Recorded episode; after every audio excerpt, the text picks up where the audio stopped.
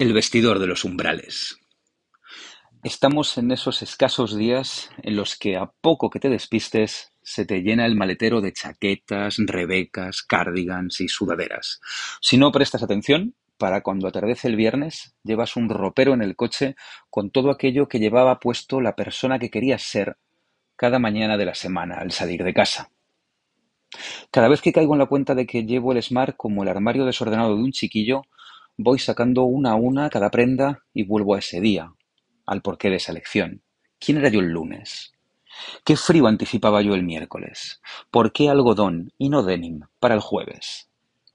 Hay un par de etapas al año que nos permiten vestirnos para el tiempo que queremos que haga, no para el tiempo que hace realmente, ni tan siquiera el que puede hacer según afirma la aplicación que llevas en el iPhone.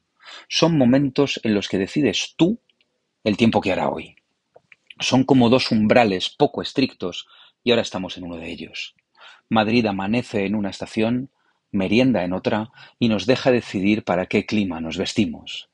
Si miras a tu alrededor verás a gente que salió de casa para el calor y otra que decidió vivir ya en el abrigo. Estamos en la ventana del criterio propio. Pantalón corto y jersey holgado, chanclas y capuchas. Creo que es fundamental disfrutar de esta tregua del orden indumentario porque apenas dura. Madrid es muy poco generosa con las estaciones de paso. Aquí, aquí normalmente los cambios de tiempo son al corte, como una cuchillada rápida.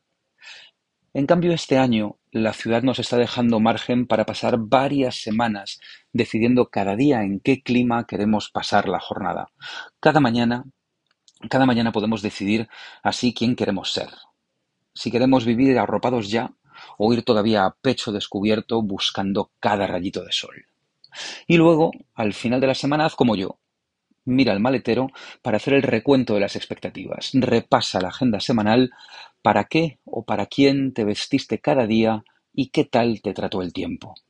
Yo tengo una chaqueta que uso de escudo las mañanas hostiles y un polo que solo quiero llevar para cuando vamos a comer juntos. Ya ves, descuelgo los propósitos del armario y me los pongo con la esperanza de que me queden bien y me duren un día entero. Ya llegará el frío y Madrid nos impondrá su criterio, pero por ahora la ciudad nos permite la fantasía de salir a la calle vestidos para lo que queremos que pase, no para lo que vaya a pasar. Este es el milagro del otoño. Con un poco de suerte y ropa térmica podremos estirarlo todavía unas semanas, así que ve pensando quién quieres ser mañana y así cada día hasta que te obedezcan el termómetro y el vestidor. Una cocina viajera y nítida. La López, la López está en todos los puntos del mapa que necesiten Sergio y Mayalen para cocinar y sobre todo, la López está en el corazón del mercado de Antón Martín. La López no es indio, la López no es italiano, ni asiático, ni español. La López te cocina en el idioma que necesite el plato sin anclarse en ninguna lengua. Por eso aquí sirven unas albóndigas de chuleta que nadan en un curry memorable y por eso han disfrazado de ravioli de pintada un wonton chino. En este puesto de abastos, entre verduras y tripas, clavan la ensaladilla rusa y confitan en miso un tomate mayúsculo. La López viaja por todo el mapa mundi y amanece muy cerca de los tenderos de su mercado a los que compra, por ejemplo, los callos que visten de guiso elegante y que son el primer postre imprescindible de su carta.